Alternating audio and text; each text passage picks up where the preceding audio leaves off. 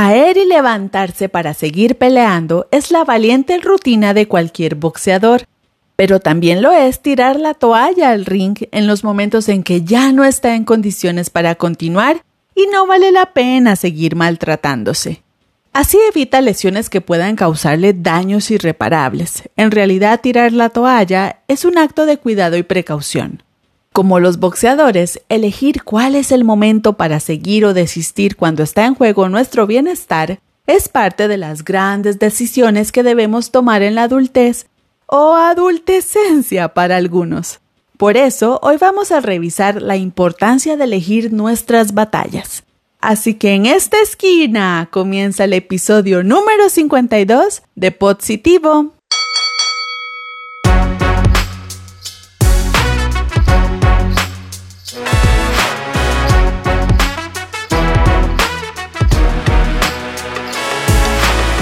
El boxeo es un deporte de combate en el que dos contrincantes luchan usando los puños, protegidos con guantes, y golpean a su adversario de la cintura hacia arriba. Usan un cuadrilátero especial y la pelea se lleva a cabo en breves secuencias de lucha llamadas asaltos o rounds. Hay algunas variaciones como el boxeo con nudillos desnudos, el kickboxing, el muay thai, el Ledway o el Sanda. También se han incorporado técnicas de boxeo a artes marciales, entrenamiento militar y autodefensa, incluyendo patadas, codazos, rodillazos y cabezazos. Para más información, vea las películas de Rocky o Creep.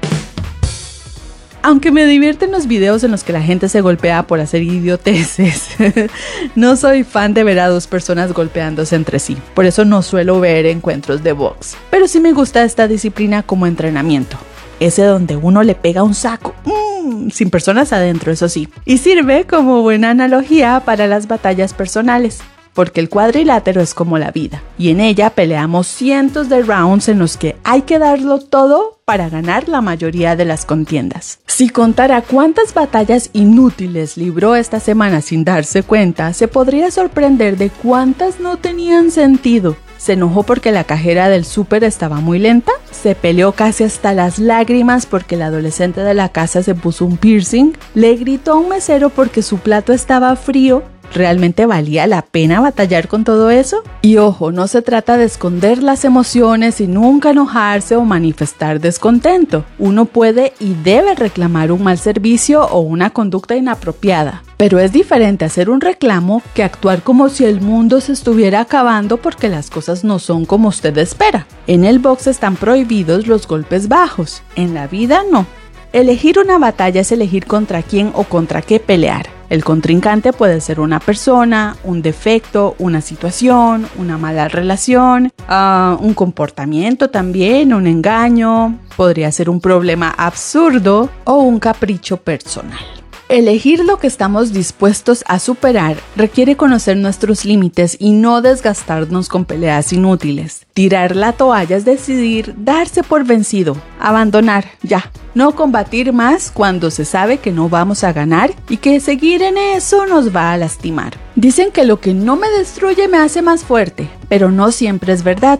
Hay noticias que no nos matan, pero nos tumban tan fuerte que quedamos frágiles y necesitamos ayuda para recuperarnos. Por eso, evitar meterse en ciertas broncas es de sabios. Es lindo pensar que podemos con todo, ¿verdad? Que conquistaremos lo que queramos y que ningún reto es demasiado grande, pero justo esa expectativa es la que hace que nos sintamos tan mal si pensamos siquiera en abandonar una lucha.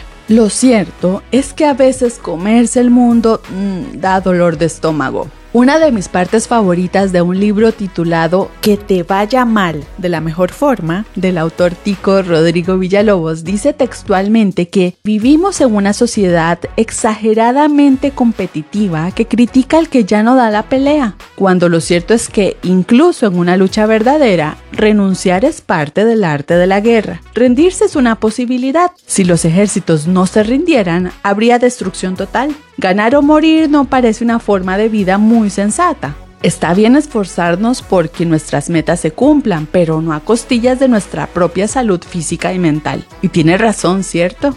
Claro que nos gusta que las cosas sean como las queremos, pero las cosas son como suceden, son como se pueden.